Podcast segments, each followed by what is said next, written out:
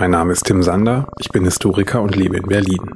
Dies ist nach einer etwas längeren Pause die fünfte Folge von Atomzeit, der Podcast-Serie zur Geschichte, Gegenwart und Zukunft der Atomenergie. Heute jährt sich die Nuklearkatastrophe von Fukushima zum zwölften Mal. Wir erinnern uns. Ausgelöst durch ein Seebeben traf am Nachmittag des 11. März 2011 eine Flutwelle auf die japanische Küste. Die Wassermassen lösten unter anderem eine Unfallserie im Atomkraftwerk Fukushima Daiichi aus.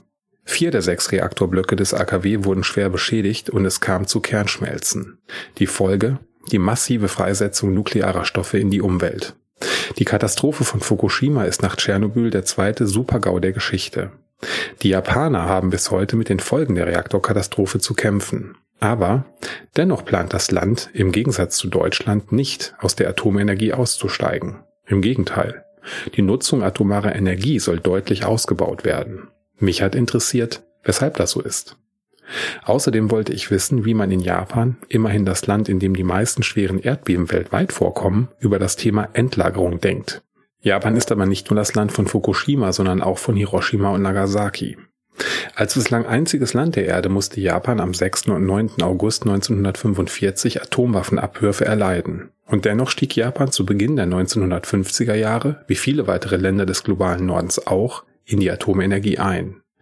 Ich habe mich gefragt, ob es aufgrund des Erlittenen keine generellen Zweifel am Atom gab. Diese und weitere Fragen habe ich einer ausgewiesenen Japan-Expertin stellen können. Ich hatte die Gelegenheit, mich mit Professor Dr. Steffi Richter zu unterhalten. Einige Informationen zu ihr. Steffi Richter aus Berlin ist Japanologin und lehrte bis zu ihrer Emeritierung im Oktober 2022 an der Universität Leipzig. Sie hat vielfältig zur Gesellschaft und Kultur Japans geforscht und publiziert. 2012 hat Richter gemeinsam mit Lisette Gebhardt das Buch Japan nach Fukushima, ein System in der Krise herausgegeben.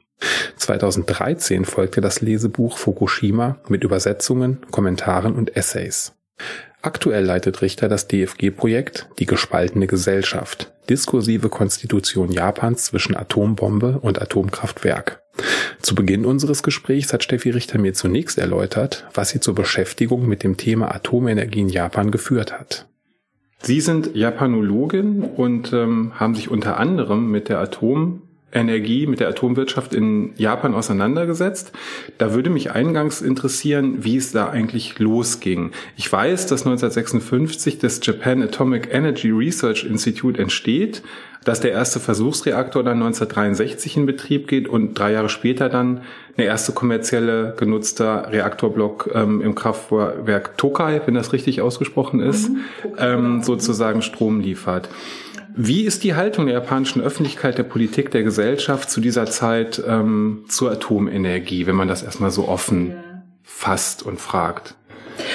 Ähm, ich würde vielleicht ganz gerne noch mich selbst etwas äh, konkretisieren. Sehr gern. Dieses Thema ist äh, sozusagen nicht en passant irgendwann auch noch auf mich zugekommen, sondern äh, es ist schon so, dass genau vor zwölf Jahren, als äh, das sogenannte 3-11-Ereignis äh, stattfand, also die Dreifachkatastrophe in, äh, im Nordosten Japans, äh, deren dritter Teil eben die äh, Zerstörung des AKW Fukushima 1, Fukushima Daiichi war, dass das äh, eine Art Schockwirkung auf mich ausgelöst hat durch verschiedene mediale Berichterstattungen dann darüber. Auf eines dieser Themen werden wir sicher auch noch zu sprechen kommen dann heute. Und seitdem lässt mich dieses Thema nicht mehr los und zwar nicht nur von den konkreten Ereignissen, Zahlen und äh, sich immer weiterentwickelten Prozessen äh, der Bewältigung oder auch der Nichtbewältigung dieses, äh, dieses Unglücks. Das, das möchte ich vielleicht auch anfangs nochmal sagen äh, wenn wir hier von Fukushima sprechen, dann in, möchte ich gerne, dass wir das in den meisten Fällen sozusagen mit Anführungsstrichen denken, weil ähm, es gibt eine Präfektur Fukushima, das ist eine der größten in Japan. Nicht die gesamte Präfektur ist zerstört worden, mhm. sondern es geht äh, um das um die Stadt Fukushima und das etwa 60 Kilometer davon entfernte AKW, okay. Mhm. Atomkraftwerk. Ja, ja. Äh, weil das oft dargelegt wird und auch die vielen Todesopfer um die 20.000, also da wird immer noch wieder korrigiert, die haben sich natürlich nicht diesem Atomunfall zu verdanken, sondern das ist der Tsunami gewesen, ja. die Flutwelle, die aber dann eben äh, zu diesem Atomunfall mitgeführt hat. Auch da gibt es äh, Streit drüber, war nun das Erdbeben äh, primär verantwortlich für das, was dann passiert ist, oder war es Tsunami? Das hat, das ist keine Wortklauberei, das hat Konsequenzen für die, äh, auch für den juristischen Umgang mhm. mit dem Unfall. Also wer ist jetzt schuld eigentlich? Ja. Ne? So, das sind alles Dinge, die kann ich jetzt nicht immer wieder so mitsagen, aber das wollte ich ähm, sozusagen voranstellen. Ich möchte auch voranstellen, dass bei aller heftiger Kritik, die sich ja in unserem Gespräch auch heute hier ähm, äh, zum Ausdruck kommt. Äh, ich sehr wohl anerkenne, was in diesem Erdbebenland Japan über die, äh, sage ich mal, letzten 100 Jahre hinweg für Ingenieursleistung gebracht worden. In dem Bemühen, diesen Naturkatastrophen sozusagen begegnen zu können.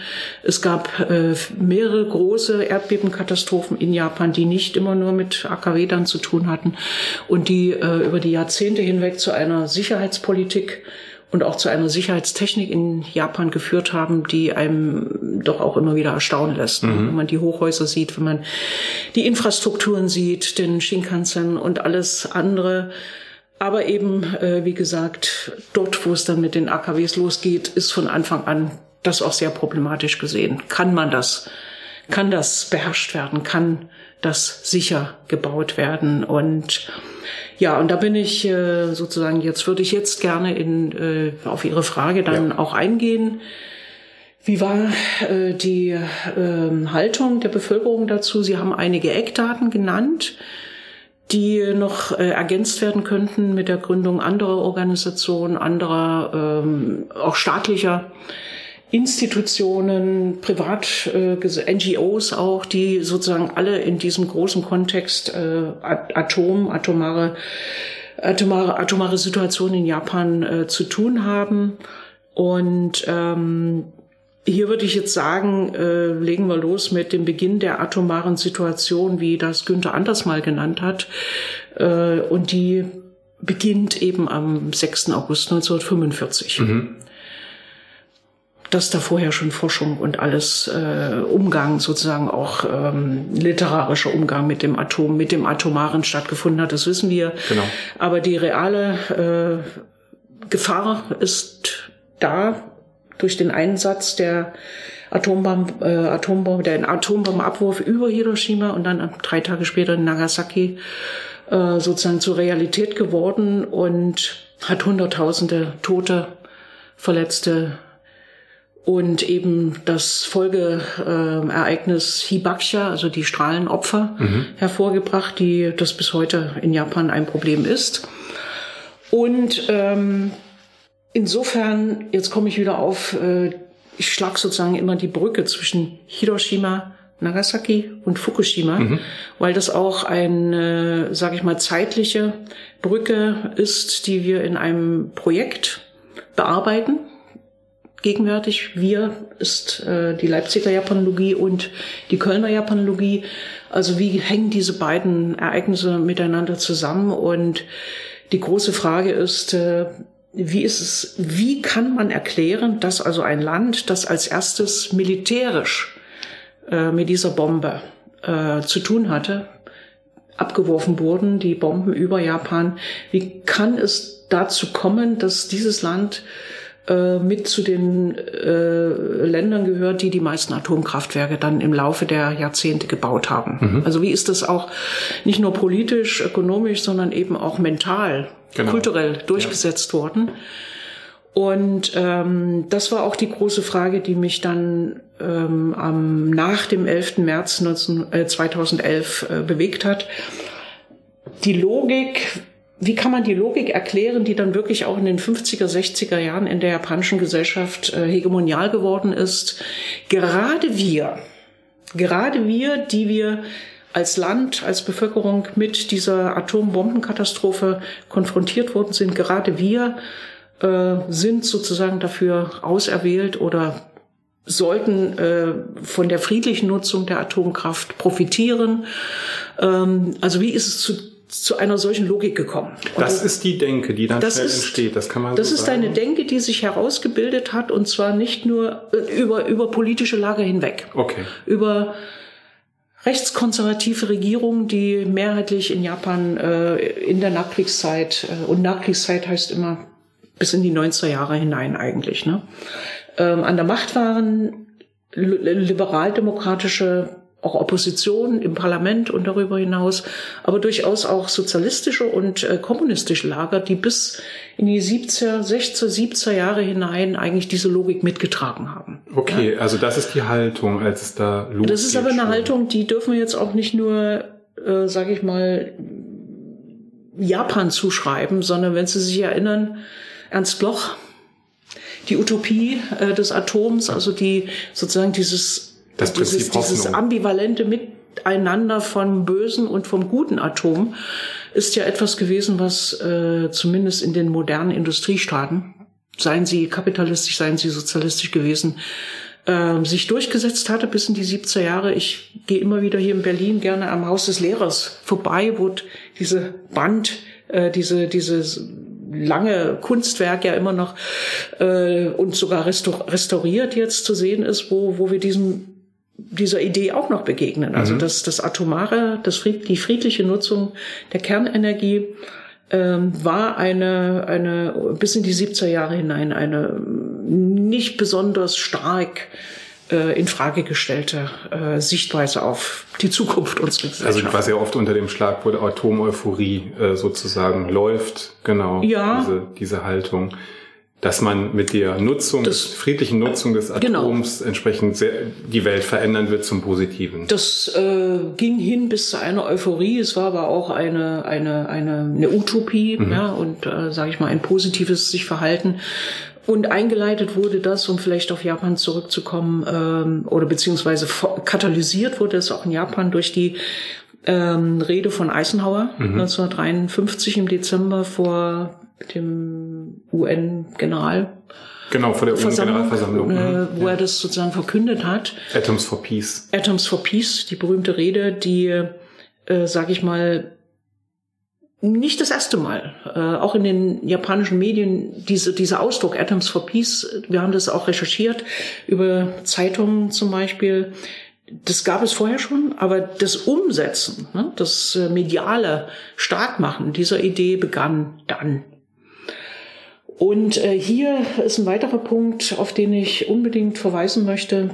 Wir können das nur verstehen, wenn wir Japan äh, einbetten in die globale Situation, in die Situation des Kalten Krieges. Japan ist vom besiegten kaiserlichen Imperium äh, zu einer nachkriegsmonarchistischen Demokratie geworden, sage ich mal, im Bündnis mit den USA. Vom einzigen Feind zum Juniorpartner geworden, dann im Laufe der 19, äh, der zweiten Hälfte der 40er Jahre und dann der 50er Jahre vor allen Dingen auch. Äh, ja, USA war ähm, Besatzungsmacht in Japan bis 52 und äh, dann ist die Politik der, des Sicherheitsbündnisses gekommen, der Sicherheitsvertrag, der hier auch immer eine wichtige Rolle spielt. Und ich habe mir mal äh, das nochmal bei der Lektüre jetzt in Vorbereitung auf das heutige Gespräch einen Text äh, angeschaut, der äh, zurückgeht auf eine Sendung aus den 90er Jahren im japanischen Fernsehen, wo es auch darum ging, wie kam es eigentlich zu dieser ähm, atomaren Situation ja. in Japan. Und da ist, da kann man eigentlich das Motto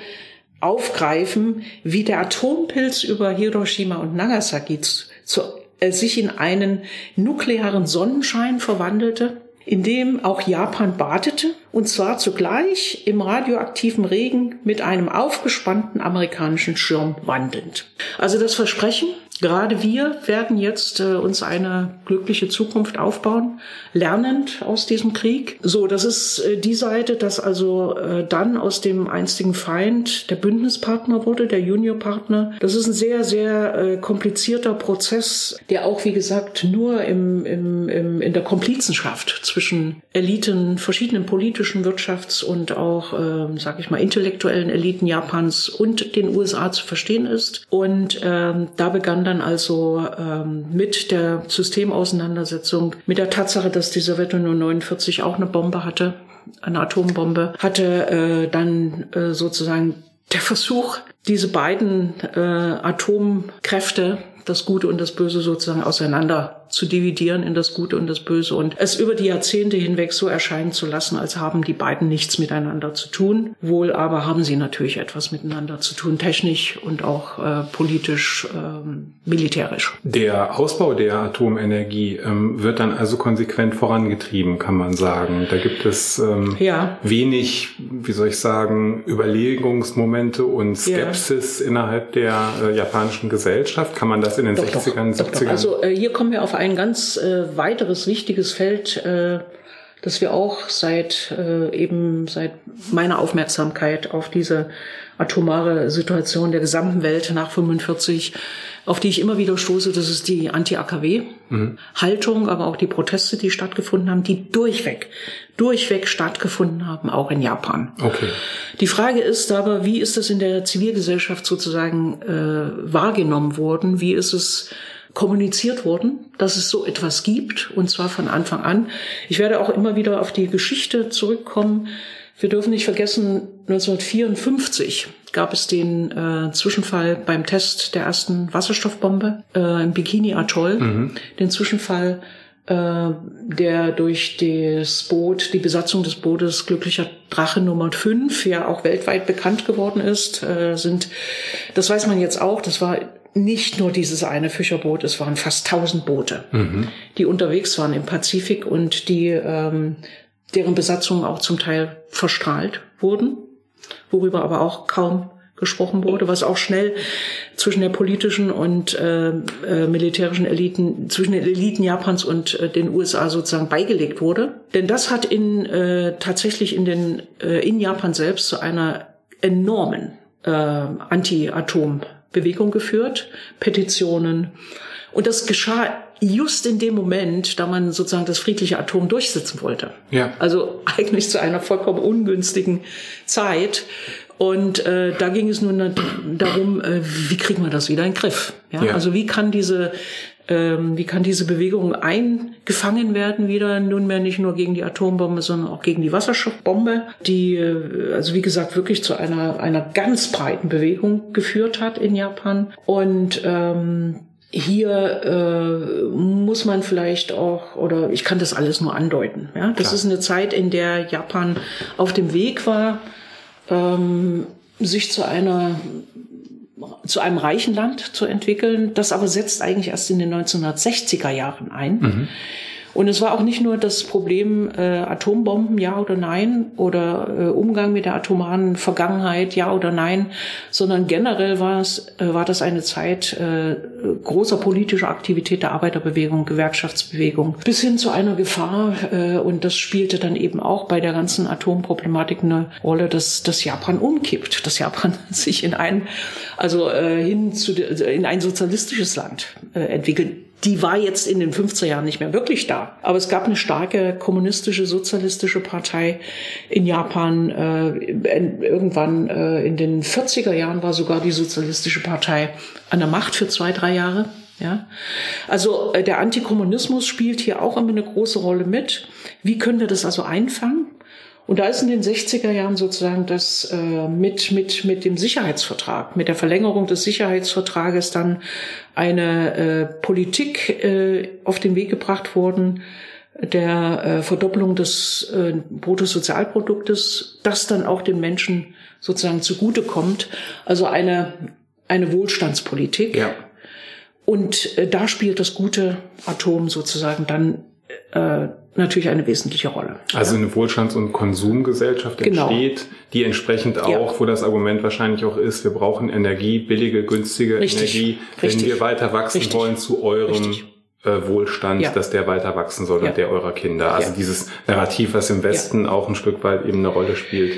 Wird auf dort jeden, auch. Auf jeden Fall. Und zwar hier vielleicht durchaus äh, gab es auch ähnlichen, Ähnlichkeiten zu, äh, zu, zur Bundesrepublik. Mhm dass nämlich ähm, als besiegte Nation Japan äh, sogar auch in der Verfassung ver verankert eine äh, Wiederaufrüstung eigentlich nicht vorgesehen war. Der berühmte Artikel 9 äh, weswegen diese Verfassung bis heute auch Friedensverfassung heißt, die es verbietet, dass also äh, kriegerische Situationen äh, durch Waffengewalt gelöst werden können. Also ein Verbot eigentlich einer Armee. Das wurde aber schon äh, in den, mit dem Koreakrieg eigentlich unterlaufen, sowohl durch die USA selbst als auch durch äh, die entsprechenden politischen Kräfte in Japan mit, den, äh, mit dem Aufbau der so, sogenannten Selbstverteidigungskräfte. Mhm. Die nennt sich also nicht Armee, ist aber sehr bald zu einer sehr gut und stark ausgerüsteten Armee geworden mit dem wachsenden Bruttosozialprodukt äh, in Japan. War man zwar darauf bedacht, das immer auf ein Prozent zu halten vom Haushalt, aber, aber wenn, der wächst, aber wenn der wächst, ja. wächst sozusagen auch äh, das. Ähm, und äh, momentan, jetzt komme ich mal, springe ich in die Gegenwart, ähm, spätestens mit dem Ukraine-Krieg ist das am Kippen. Ja. Und jetzt äh, soll auf zwei Prozent erhöht werden. Das heißt also diese Armee und nicht nur sozusagen Verteidigung, Selbstverteidigung, sondern es wird auch darüber nachgedacht, wie kann diese Armee sozusagen in globalen Konflikten aktiv werden. Ja, und da spielt natürlich äh, das Atomare eine große Rolle. Was ich jetzt aber noch sagen wollte, ist, dass ähm, äh, vielleicht das Gute und das Böse, ne? das Gute und das böse Atom, so wird es ja gerne genannt, äh, geht ziemlich parallel mit einem mit einem realen äh, Amerika, das auch immer eine äh, sozusagen als Feind immer noch gesehen wurde, als ehemaliger Feind und auch eine Wirtschaftsbedrohung sozusagen oder Konkurrenzsituation. Äh, das reale Amerika, das äh, in Japan auch nach äh, der Ende, nach dem Ende der Besatzungszeit äh, mit ähm, äh, Militärstationen äh, ja präsent war, mhm. die aber immer mehr sozusagen von den Hauptinseln nach Okinawa vor allen Dingen verlagert wurden. Also das reale äh, starke, wirtschaftlich, militärisch starke äh, ähm, äh, Amerika, das durchaus in Japan auch von rechts und von links als anti-amerikanische äh, politisch, äh, Politik sozusagen immer wieder auch diskutiert wurde. Zum einen und American Way of Life, also das kulturelle, das symbolische Amerika, die waren sozusagen hier auch so wunderbar, sage ich jetzt mal, miteinander ähm, verflochten, Lebensstandard äh, äh, erhöhen, ja, American Way of Life auch in Japan mit ähm, auch entsprechenden Institutionen in der japanischen Gesellschaft und äh, dort dockten dann zum Beispiel auch ähm, die, ähm, die Haushaltgeräteindustrien an. Ja? Also nicht so sehr investieren in das Militärische, mhm. sondern in äh, andere Industrie, Autoindustrie, Elektronikindustrie, äh, Schwerindustrie natürlich auch, ja, und sozusagen Herstellung von Haushaltsgeräten, die was brauchen? Energie. Strom ja. ne, Energie. Und äh, da ist also auch ähm, sozusagen ein, ein Strombedarf produziert worden. Seit den 60er Jahren dieses Bruttosozialprodukt Verdoppelungsprogramm, das wurde 1960 ausgerufen und war schon vier Jahre später zu den ersten Olympischen Spielen äh, in Tokio äh, eigentlich erfüllt. Ne? Und so ging das bis in die 70er Jahre hinein. Ein, das, die Zeiten des sogenannten Wirtschaftswunders. Also ein enormes Wirtschaftswachstum. Ein enormes Wirtschaftswachstum, von dem auch die Bevölkerung dann wirklich profitierte. Bis in die 50er Jahre, bis in die späten 50er Jahre hinein äh, hatte Japan große Armutsprobleme, ja, Wohnungsprobleme, Kleidung, also diese sogenannten ähm, Alltagssphären. Äh, ja. Grundversorgung, äh, ne? viel schwer. Äh, genau. Ja. Und das wird in den 60er Jahren sozusagen in einen individuellen Wohlstand umgelenkt und äh, führt dann dazu, dass äh, nach wie vor äh, eine Anti also eine, eine, äh, Anti-Atom-Bewegung vorhanden ist, eine relativ starke, aber die wird sozusagen, und das muss man jetzt wirklich so sagen, äh, auch medial verdrängt. Marginalisiert. Ja? Marginalisiert und auch wirklich unterdrückt durch okay. Medien, Konzerne, die aufs engste mit, ähm, mit, mit dem Staat, mit äh, Unternehmen, die in der Atomwirtschaft äh, tätig waren, also die, die Stromkonzerne und die AKW-Hersteller und auch die Bauindustrie, die, die dann eben vor Ort ja. die äh, Standorte sozusagen bebaut hat. Kritisch würde man sagen, ähm, atomare äh, Komplex sozusagen. Äh, ja, genau. Sie geben das Stichwort. Da gibt es diesen in Anführungsstriche wunderbaren Begriff des Atomdorfes in Japan. Das wird, äh, ich nenne das jetzt gerne das, das Pentagon. Mhm. Das ist äh, Bürokratie, also äh, vor allen Dingen hier ähm, das METI, das Wirtschaftsministerium. Ministerium, heute heißt es Ministerium für Transport, Industrie und Handel, glaube ich, äh, in dem die Atomindustrie dann auch mit verankert ist, äh, staatlich gefördert. Ja, also Bürokratie, dann die Politik, die Standortkommunen, die über eine gesetzliche äh, Struktur, die auch in den 15, 16 Jahren aufgebaut wird, dann äh, um den Widerstand zu brechen, äh, sozusagen an den an den äh, Gewinnen sozusagen teilhaben kann. Das kennen wir hier ja. von den Standorten auch. Ne? Teile und Herrsche, sage ich jetzt mal. Ich habe mal eine sehr schöne Sendung über Gundremmingen mhm. gehört, wo also dieses ähm, Profitieren des einen Teils dort und des Leerausgehens der anderen Bevölkerung, also auch in den Regionen dann den Spaltpilz sozusagen hat wachsen lassen. Das ist ein Strukturmerkmal aller, ähm, aller Atomindustrie, sage ich jetzt mal. Also Standorte, ähm, mediale Unternehmen, die ähm, in, äh, durch auch Akteure sozusagen geleitet wurden. Es gibt da immer wieder einen Namen, das ist Shoriki Matsutaro, ähm, der äh, sowohl Yomiuri Zeitung äh, sozusagen unter seinen Fittichen hatte, als auch die ersten privaten äh, Fernsehsender. Mhm. Die neuen Medien spielen hier eine große Rolle. Ja. Fernsehen beginnt in Japan 1953. Mhm und wird sozusagen die auch mit eingesetzt äh, und auch entsprechende, wir nennen das äh, dienstbare Wissenschaftler, die also in den Dienst Physiker, äh, Industrie, äh, äh, nee, äh, Techniker, Ingenieure und so weiter, die in den Dienst gestellt werden und über Organisationen dann eben auch im Land eine entsprechende äh, Bildung verbreiten. Ja, also Information über Atomwirtschaft. Information an fast allen Standorten gibt es mittlerweile also äh, Informationszentren, die dann darüber informieren, was ist äh, friedliches Nutzen der Atomkraft, äh, wie kommt uns das allen zugute bis hin zu äh, ja, Freizeitzentren kann man die fast nennen, die an den Standorten inzwischen aufgebaut wurden. Okay.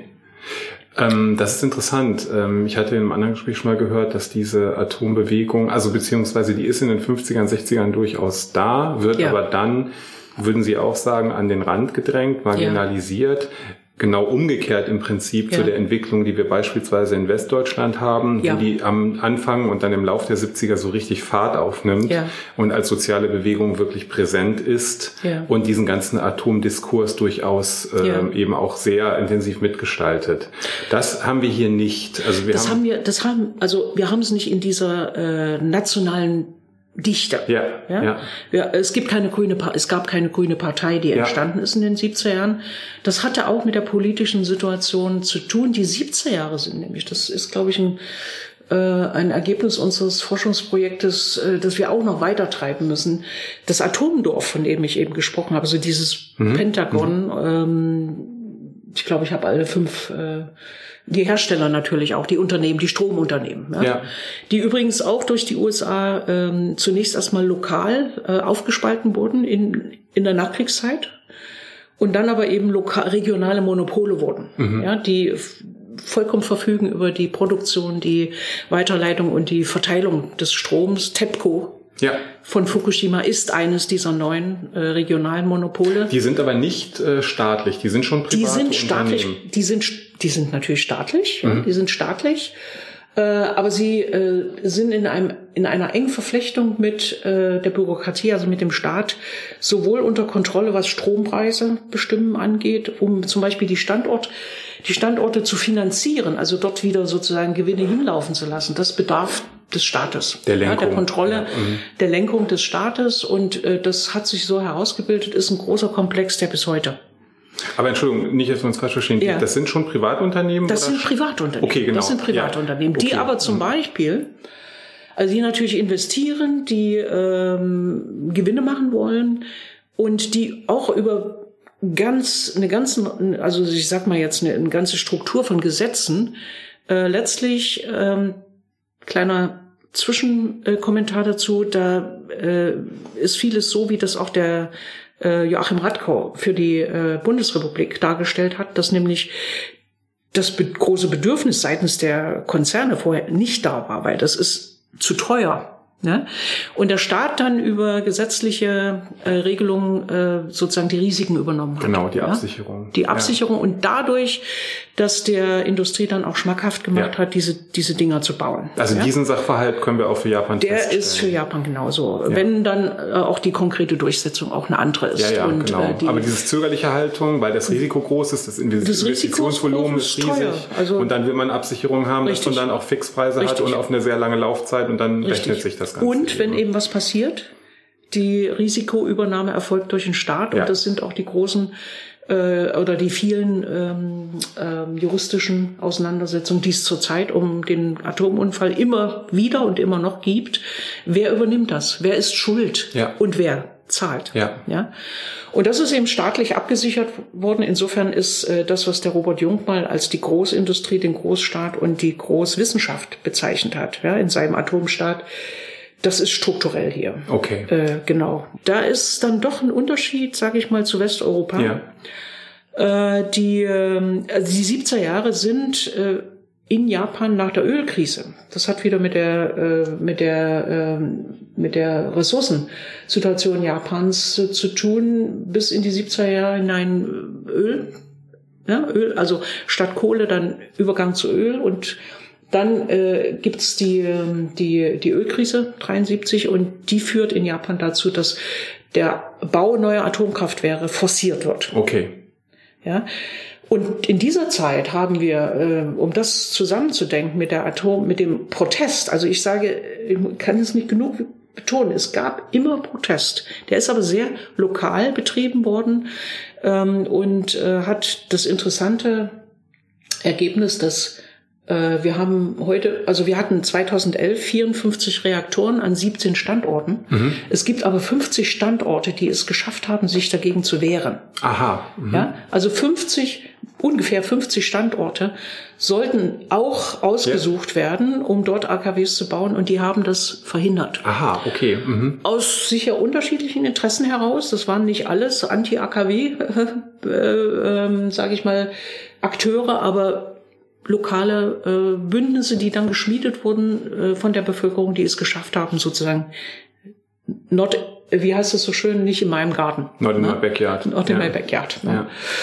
Und äh, das, äh, die gab es also immer, aber in, da dann in den 70er Jahren das forciert werden musste, um zum Beispiel auch die Atomindustrie dann allmählich äh, zu einer Exportindustrie auszubauen. Das ist dann vor allen Dingen seit den 90er Jahren ist diese, ist diese Unterdrückung seitens des Staates, seitens der Medien, dieser Atomkraft, äh, Anti-AKW-Bewegung und Anti-Atombombenbewegung, äh, ich sag mal, effektiver gewesen, als wir das äh, in Westeuropa äh, hatten, wo wir dann sogar Parteien haben. Ja. Kommt noch ein anderer Faktor dazu.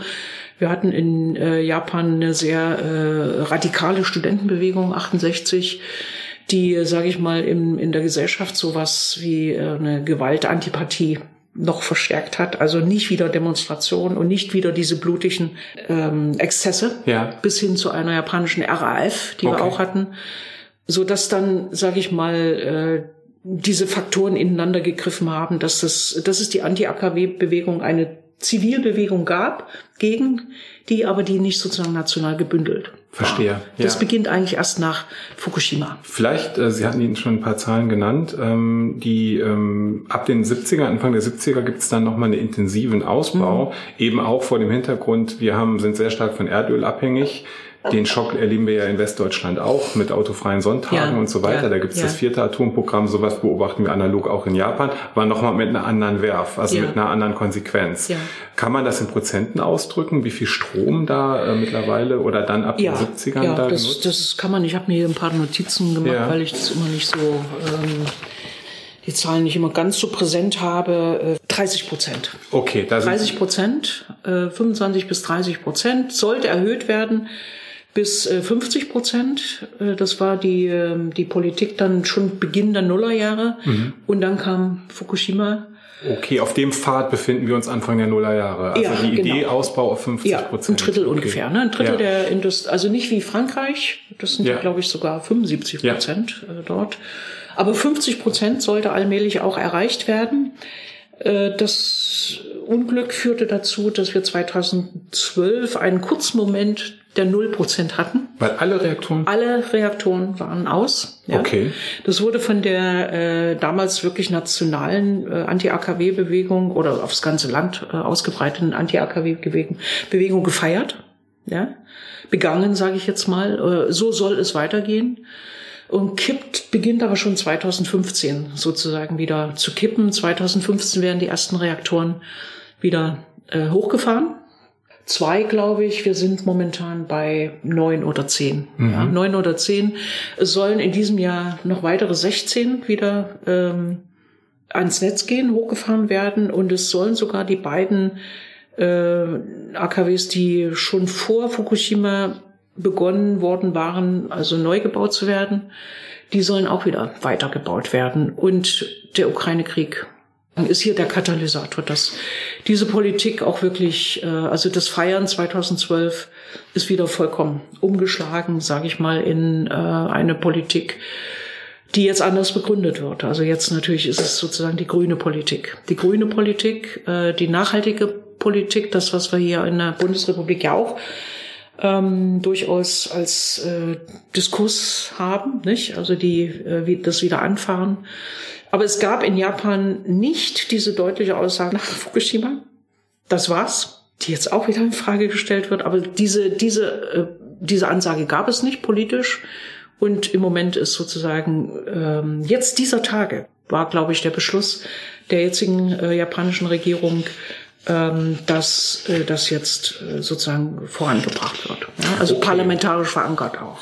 Äh, okay, wir haben also nie die Situation, wie wir die zum ersten Mal in Deutschland dann 2002 mit dem Atomkonsens haben, dass ein Ausstieg Nein. über Jahre beschlossen wird und dann Nein. eben 2000 nach 2011 Nein. konsequent wir steigen aus der Atomenergie aus. Sowas gibt's nie. Da ist man auch nie nah dran als Idee oder als als äh, zumindest seitens Forderung. der Regierung, seitens ja. der Staaten ja. äh, des Staates und dann eben gemeinsam sozusagen ein um um Umbau der Stromkonzerne ja. hin zu nachhaltiger und, so und äh, neu. Äh, also die, diese politische Aussage gibt es seitens der äh, Machthaber nicht. Natürlich die Bewegung äh, ja, versucht klar. das. Das sind und einzelne Träger, NGOs oder dergleichen. Viele, viele inzwischen. Das ja. will, also auch hier äh, wird äh, viel, passiert viel mehr als medial präsent ist, auch in der japanischen Bevölkerung. Das muss man auch wieder so sagen. Momentan ist die Zustimmung, ist auch die Zustimmung innerhalb der Bevölkerung zu diesem, zu dem Wiederanfahren durchaus wesentlich höher als äh, 2012 bis 15, 16 etwa. Ja. ja? Weil äh, der Wohlstand in Gefahr ist. Ja. ja. Also es ist schon auch, das muss man so sagen, ähm, ein, ein Konsens in der Bevölkerung wieder, äh, absehbar, ja, da können wir nichts machen. Das muss so sein. Das ja? ist nicht schön, aber wir brauchen Es halt ist nicht schön und wir haben nach wie vor Angst und äh, wissen, dass es nicht sicher ist.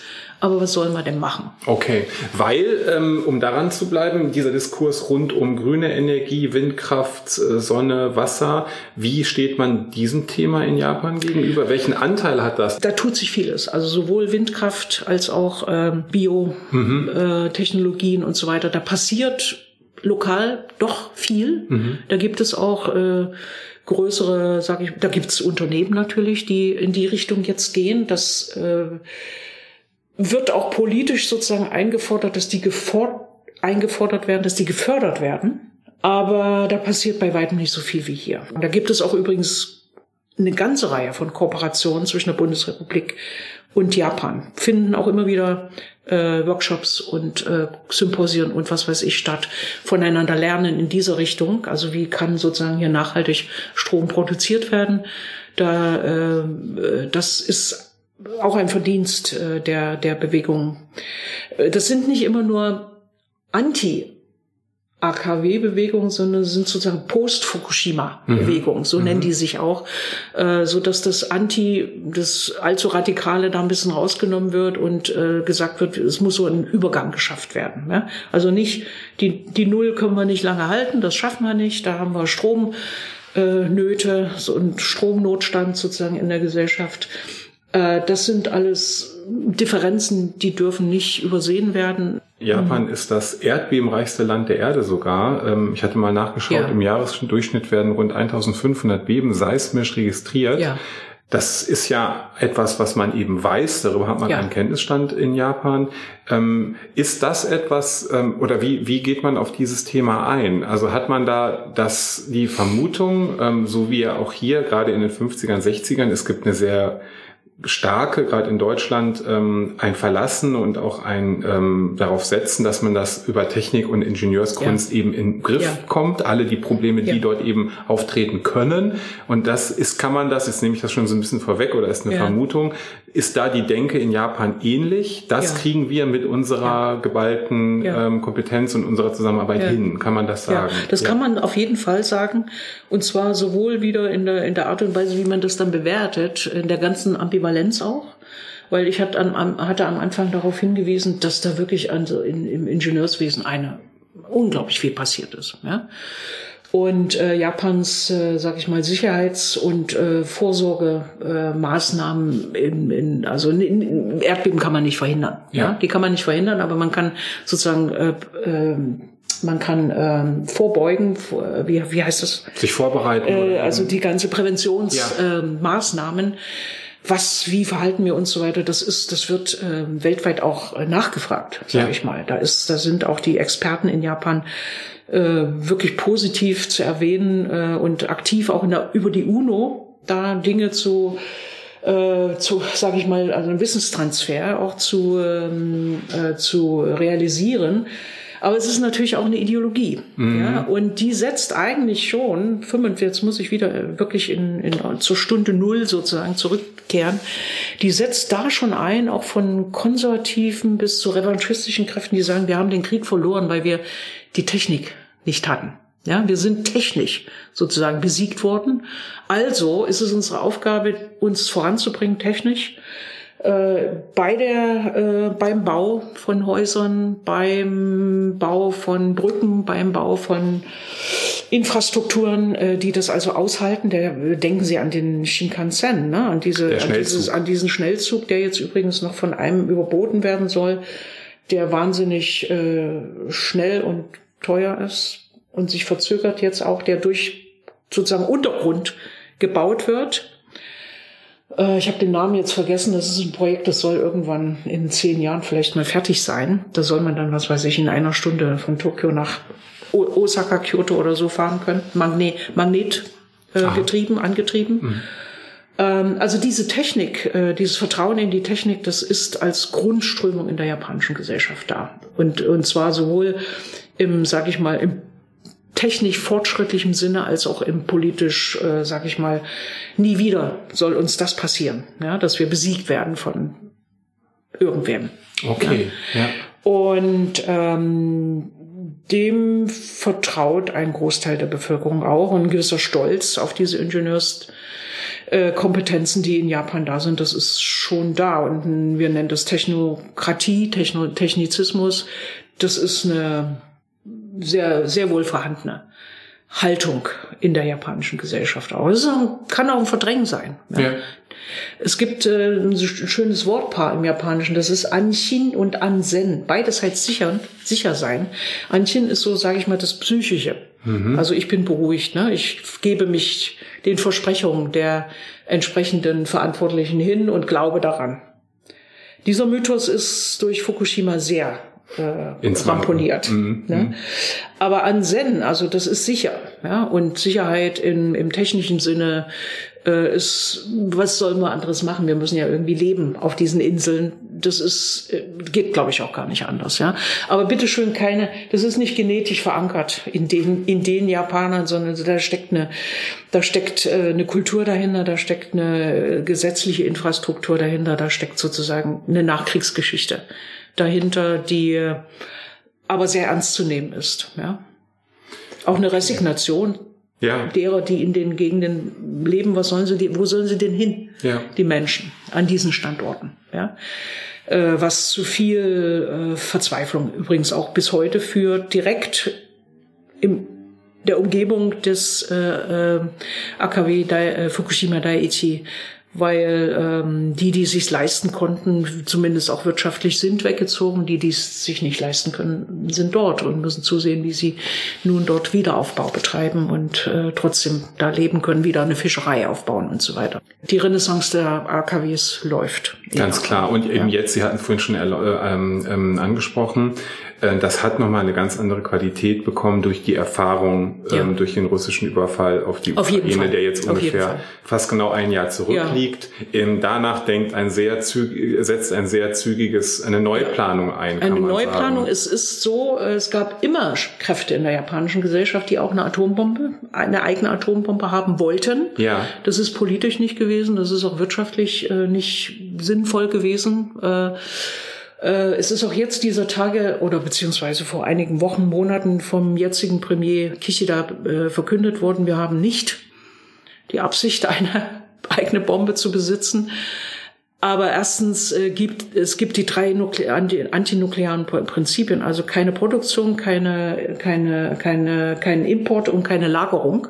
Das ist permanent unterlaufen worden. Also mhm. es gibt in, Stand, in, äh, in den Stützpunkten, Militärstützpunkten gibt es durchaus auch äh, das Einlaufen von atomar betriebenen U-Booten mit Atombomben. Da wird man äh, mit den USA und übrigens auch mit Südkorea zusammen ähm, jetzt aktiver. Ja. Ob das so kommen wird, dass keine äh, eigene Bombe besitzt werden soll, ob das gehalten wird, weiß ich nicht. Das muss man sehen. Äh, da ist im Moment gerade wie überall auf der Welt einiges im Umbruch. Gibt es da den Hintergedanken, auch wenn wir jetzt wahrscheinlich ins äh, Spekulative vielleicht ja. ein Stück weit kommen, sich ein Stück weit die Option offen zu halten, dann doch eine atomare ja, Souveränität zu haben. Von bestimmten Kräften ja. bestimmt. Ja, ja. Und die ja. müssen nicht national zugeordnet sein, die können global gemeinsam agieren. Ja. Also das sind, äh, sage ich jetzt mal, äh, äh, transnationale Interessen, die da möglicherweise auch daran arbeiten. Ja? ja. Da ist die gleiche äh, Angst und Gefahr, die ich zumindest habe, da wie, wie wir sie hier im Kontext jetzt des Krieges in der Ukraine auch haben. Japan hat übrigens auch diesen, äh, diesen Vertrag nicht unterschrieben. Sozusagen keine, ha also Abschaffung. Ja. Abschaffung der Atombomben. Den ja. hat weder Deutschland noch Japan ja. unterschrieben. Ähm, und wird es auch nicht tun, äh, denke ich mal, uh, obwohl es immer wieder äh, die Bürgermeister Hiroshima, Nagasaki drängen immer wieder darauf, dass Japan äh, das unterschreibt. Ne? Und die, ein Großteil der, Bef ich würde sagen, weit über 50 Prozent der japanischen Bevölkerung auch, aber die Politik spricht ein anderes Wort. Vielleicht könnten wir noch mal auf diesen Punkt ähm, Endlagerung eingehen. Ja. Ähm, wir haben ja in Deutschland ja. diesen Prozess, der ist im Gang. Ähm, es gibt aktuell noch nirgendwo äh, weltweit ein ja. äh, im Betrieb befindliches Endlager. In äh, Finnland ist man da offenbar am weitesten. Da ist damit zu rechnen, dass es in zwei, drei Jahren soweit ist. Aber wir hatten es ja schon angesprochen, Japan ist da sicherlich in einer besonderen Situation, eben wegen der besonderen geologischen Lage. Ähm, gibt es aktuell Arbeiten an diesem, an dem Konzept oder an, an ja, an dem Aufbau eines Endlagers. Könnten Sie darüber ja, etwas sagen? Ja, okay. Ja, ja da habe ich äh, im Zusammenhang mit ähm, einer anderen Problematik äh, bin ich darauf gestoßen. Ähm, auch hier gibt es einen ziemlich großen Unterschied, sagen wir mal jetzt zum Westen und vor allen Dingen auch zur Bundesrepublik.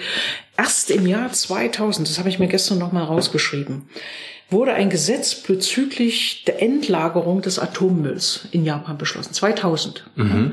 Und das in einer Situation, wo wir davon sprechen können, Japan ist vollgestopft mit Atommüll. Mhm. Ja? Äh, aufgrund der Standorte, aufgrund der, und der vielen, intensiven Nutzung. Und der intensiven ja. Nutzung. Äh, es gibt, also ich hatte von meinem Kollegen nochmal aus Leipzig mir ähm, Zahlen geben lassen, äh, Tonnen von Plutonium das dort lagert. Das hat, äh, dass man da so spät dran gegangen ist, hatte damit zu tun, dass, ich hatte vorhin von den 70er Jahren gesprochen, da wurde dann auch die Idee einer, eines, eines Kreislaufs, eine, äh, der, der Monju zum Beispiel, der, der sollte gebaut werden, wo das sozusagen äh, eine, eine selbst, also das Plutonium immer wieder verarbeitet wird. Das hat natürlich mit Atombomben auch zu tun die dann, wo Material geliefert wird, auch äh, in die USA. Weil die USA ist in den 70er Jahren im Wesentlichen allmählich ausgestiegen. Mhm. Also diese, diese neue Technologie des, äh, des nuklearen Kreislaufs, ja. der entwickelt wurde und mit unglaublich viel Steuergeldern auch äh, gesponsor, also gefördert wurde von der japanischen Regierung Und äh, die Wiederaufbereitungsanlage. Ja. Rockamura ist eine berühmte, die deren Inbetriebnahme schon 26 Mal verschoben wurde, die bis heute nicht existiert. Okay. Sodass äh, irgendwann äh, Monju ist gestoppt worden inzwischen. Das ist also die, diese, diesen, diesen Traum hat man aufgegeben. Dieses Trauma hat man aufgegeben, kann man eigentlich sagen. Und äh, Rockamura äh, als, als Wiederaufbereitungsanlage ist ähm, auch noch nicht gelaufen, so dass man irgendwann dann begonnen hat, jetzt müssen wir daran. 2000, ja. aber ist auch schon wieder 20 Jahre her. Dann begann das so allmählich, die Suche nach einem äh, solchen Ort und erst 2020 äh, ist man jetzt, oder seit 2020 äh, ist man äh, dabei, jetzt wirklich ganz konkret Orte zu suchen. Und es gibt momentan, glaube ich, zwei, ähm, zwei Gemeinden auf Hokkaido, mhm. also oben im, auf der nördlichsten mhm. der vier großen Inseln. Ähm, Sutsu heißt das und Kamoenai, äh, die ihr Ja gegeben haben in der ersten Auswahlrunde. Ah. Die also wären dazu ist, bereit. Es, es, mhm. wurde ein, es wurde eine Karte erstellt, mhm. wo es überhaupt möglich ist. Ja irgendwann, nachdem das Gesetz verabschiedet wurde. Und äh, da gibt es also zwei Gemeinden, die, das hängt mit dem zusammen, was ich vorhin schon gesagt habe, das sind oft Struktur, das sind in der Regel strukturarme Gegenden. Ja. Wo also die Leute weggehen ja. und wo man zusieht, wie kommen wir jetzt zu Geld. Ja, klar. Die sind auch schon wieder gespalten. Können wir das machen? Und hier kommt noch ein Faktor dazu, eigentlich die die koloniale Situation Japans. Das sind nämlich beides Gemeinden, äh, wo das Land ursprünglich den Ainu gehörte. Die Ainu ist eine ethnische Minderheit in Japan, die lange Zeit diskriminiert wurde, die binnenkolonialisiert wurde, äh, okay. äh, Ende 19. Jahrhundert und äh, wo jetzt Prozesse laufen, das Land zurückzugeben, aber so kann es eben nicht zurückgegeben werden. Die werden jetzt sozusagen in diese atomare Situation hineingezogen ähm, und äh, da passiert also jetzt äh, einiges, aber ähm, da ist da, da ist man noch lange nicht dort, dass da wirklich was passieren kann. Das dauert mindestens noch zehn Jahre, da man so einen Ort gefunden hat. Und bis dahin gibt es keinen Endlager. Und im Moment wird eben äh, entsprechend zwischengelagert, ja. so wie wir das in Deutschland auch machen, genau. an den Standorten ja. selbst womöglich, oder gibt es da größere Zwischenlagerstandorte? Äh, Zwischenlager in den AKWs ja. selbst und die sind, äh, das muss man dann wahrscheinlich aber doch sagen, die sind wesentlich besser abgesichert. Also das sind nicht nur mal nur so für kurz. Ja. Also die sind relativ gut gelagert, aber auf die Dauer geht das nicht. Ne? Aber die waren schon für Jahrzehnte angelegt. Äh, die, die, sind, die sind für Jahrzehnte angelegt und äh, jetzt aber eben sollen Endlager dazukommen. Übrigens gab es auch den Idee, die Idee, äh, das zu exportieren. Ja. Soweit ich es jetzt verstanden habe, war mal zum Beispiel die Mongolei angedacht. Okay. Das hat die Mongolei aber dementiert. Also es gäbe diese Gespräche nicht, die es angeblich gibt. Durch die Technikgläubigkeit dann des Kreislaufs und der Wiederaufarbeitung äh, ist das lange Zeit nicht wirklich ernsthaft diskutiert worden, aber es ist ein Riesenproblem. Aber auch da ist es so, jetzt dieser Aspekt, wir sind ein Erdbebenland, ähm, das ist da nicht jetzt der große Moment. Doch, also, doch, doch, doch, doch, doch. Können also, wir überhaupt ein sicheres Endlager bauen? Äh, das ist die, das ist schon die große Frage. Die sollen also bis äh, drei, mindestens 300 Meter tief sein, mhm. diese Lager es wird ein Wettbewerb sozusagen aus. Also es ist eine Art und Weise, die sozusagen auch wieder auf Konsens hinarbeitet, äh, aber mit viel Streit verbunden ist. Am besten, die melden sich selber, ja. ne, die Gemeinden. Was, wie gesagt, bisher äh, nur im Falle von zwei äh, Gemeinden passiert ist, weil natürlich die Leute sagen, also Gottes Willen. Ja. ja. Nicht in diesem Land hier und nicht in dieser Erdbebensituation. Ja. Also da, da sind wieder kulturelle Mechanismen auch am Werk, die äh, für die moderne Japans generell, finde ich, immer wieder deutlich werden, indem man sozusagen Anreize bietet und dann einen Wettbewerb ausruft und dann, äh, sage ich mal, auch die, die Mentalitäten soweit äh, steuern kann, dass die Bevölkerung aktiv mit dran arbeitet. Ne? Okay. Ja, was ja auch ähm, andererseits was für sich hat, dieses Partizipative könnte man es dann. Partizipative in, ja. ist aber auch mit viel Verdrängung und mit Marginalisierung derer verbunden, die eben nicht einverstanden sind damit. Ne? Die in der Art des Diskurses nicht Richtig, mitmachen ne? wollen, also, also, die Themen einstreuen, Richtig. die nicht gehört Richtig. werden wollen. Also. Die dann schon irgendwo, äh, ähm, sage ich mal, nicht einfach nur marginalisiert, sondern auch ähm, vertrieben und, und, und mundtot, äh, mundtot gemacht ja. werden. Wo wir gerade beim Thema Marginalisierung sind. Steffi Richter hat mir in diesem Zusammenhang auch von einer Personengruppe berichtet, von der ich ehrlich gesagt bislang noch nichts gehört hatte. Und zwar von den sogenannten Nuclear Gypsy, die allerdings keineswegs ein exklusiv japanisches Phänomen sind. Zur Situation dieser Menschen in der französischen Atomwirtschaft etwa berichtet der Film Nuclear Nomads, der auf der diesjährigen Berlinale seine Premiere feierte. Jetzt aber zu Steffi Richter und den japanischen Nuclear Gypsy. In Japan ist es so, dass äh, diese, die, diese Standorte überall in strukturarmen Gegenden sind. Das heißt, mit dem ähm, Wegfall der Kohleindustrie und überhaupt der lokalen äh, Erwerbsmöglichkeit sind viele äh, Männer vor allen Dingen eben gezwungen gewesen, in die Metropolen zu gehen mhm. und dort zu arbeiten. Und dort in, die werden bis heute als Slums oder Orte bezeichnet, in denen eben vor allen Dingen Männer leben, die äh, anschaffen, dann zum Teil wieder zurückgehen, Geld abliefern und und viele der der der Arbeiter, die ohne die kein AKW funktioniert, die nämlich die Reinigungsarbeiten machen, die äh, äh, einer großen Strahlen, also ähm, äh, Intensität ausgesetzt sind. Das ist alles natürlich geregelt. Ne? Da dürfen bestimmte, äh, sag ich mal, Zahlen 20 Millisievert weiß ich nicht, pro Jahr oder überschritten werden. Das ist alles geregelt, aber das wird permanent unterlaufen durch die Arbeiter selbst, weil die zahlt gut, die Atomindustrie. Mhm. Selbst also diese Arbeiter, die keine Rechte haben. Und äh, die sind also ähm, dort immer schon unterwegs. Die werden in Japan auch die ähm, Genpatsu Gypsy genannt, also die Atomzigeuner, die Atomkraftwerk-Zigeuner. Ja. Da gibt es sogar eine, eine populärkulturelle Entwicklung, die interessant ist in der Richtung. Und die haben auch selber seit den 70er Jahren äh, äh, Berichte, Report, also geschrieben, was eigentlich mit ihnen passiert. Aber das wird total. Die dürfen gar nicht, die dürfen eigentlich nicht reden. Die müssen unterschreiben, wenn sie äh, beginnen, irgendwo zu arbeiten. Bestimmte Themen sind tabu. Und habe ich das richtig verstanden? Die wandern sogar von Standort zu Standort, wahrscheinlich auch um diese Aussetzung der Strahlung. Richtig. Dann kann sich das eine AKW sagen, ja, bei uns hat er doch nur von dann bis dann gearbeitet. Richtig. Ne, die haben ihre, Wer, die haben mehr ihre, Strahlung war der gar nicht genau, ausgesetzt bei genau. uns, aber die Idee ist richtig. nicht, dass der richtig. morgen weitergeht und zum nächsten AKW geht, aber das passiert faktisch. Das passiert, das passiert, äh, das passiert, weil die natürlich, das ist ihre einzige Verdienstmöglichkeit. Ja? ja. Und die haben dann zum Teil mehr, mehrere Pässe. Okay. Das ist sozusagen der eine Punkt. Der andere Punkt ist, und der ist äh, eben in Japan dann noch mal besonders, die Rekrutierung solcher Arbeiten äh, ist lange Zeit äh, sehr stark mitgetragen worden von der japanischen Mafia. Mhm. Also die sind in diese äh, Unterkünfte da in Tokio, in Osaka, in Nagoya, überall gibt es diese Slums.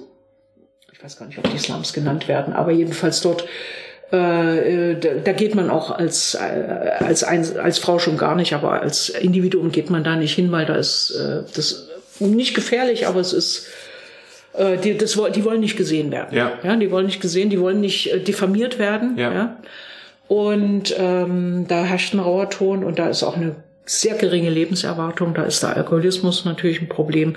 Dort gehen die hin, das sind Tagelöhner. Ja. Na, das sind Städte von Tagelöhnern und dort werden die sozusagen auch rekrutiert. Verstehe. Na? Das ist also die, die Normalität. Äh, Anfang der 70er Jahre war das Verhältnis ungefähr eins zu zwei reguläre Arbeiter in Atomkraftwerken, die auch gut bezahlt werden und gut ausgebildet sind. Ja. Im Vergleich zu denen, die also diese Drecksarbeit machen, äh, war ungefähr eins zu zwei. Das ist bis in die 90er Jahre hin äh, 1 zu 10 gewachsen. Ja? Also da sind Zehntausende beschäftigt. So, und das ist natürlich eskaliert nach Fukushima.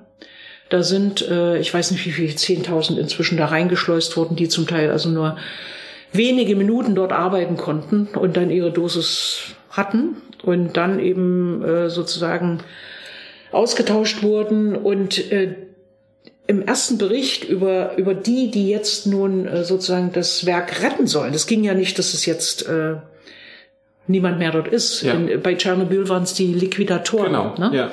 Also die da reingeschickt wurden, die wurden zunächst heroisiert, also die 50 Helden von Fukushima, die da reingegangen sind und das sozusagen gerettet haben und äh, dann aber weiterarbeiten müssen, die äh, ich habe einen Bericht gehört in, in den Medien, das war irgendwie äh, der Norddeutsche Rundfunk, da gab es einen Reporter, der hat die Wegwerfarbeiter genannt. Und so heißen die auch. So hießen die vorher schon, aber umso mehr jetzt. Und da dachte ich, um Gottes Willen, was ist das denn? Hm. Was ist das für eine Gesellschaft, die Menschen, die prekär leben und arbeiten immer schon, äh, dann auch noch so benennt? Viele von denen sind dann wirklich ähm, auch für ihr Leben oder sterben auch ne, früh. Aber wer weiß das nach?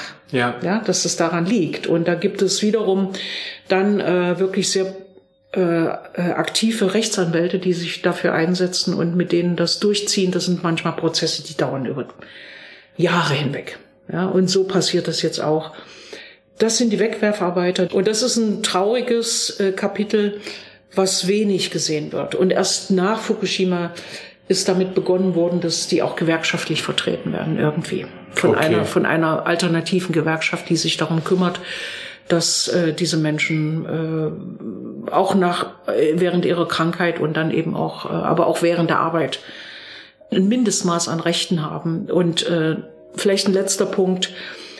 Die verdienen eigentlich viel, ja. aber da gibt's Sub, Sub, Sub, Sub, Subunternehmen und dazu gehört die Mafia. Davon hat die lange Zeit mitgelebt so dass die zwar pro Tag bis zu knapp 1000 äh, ähm, oder ja knapp 1000 Euro kriegen von der Firma, also von TEPCO. Ja. Aber was da unten ankommt, ist ein Zehntel davon. Ja, verstehe. Ja. ja.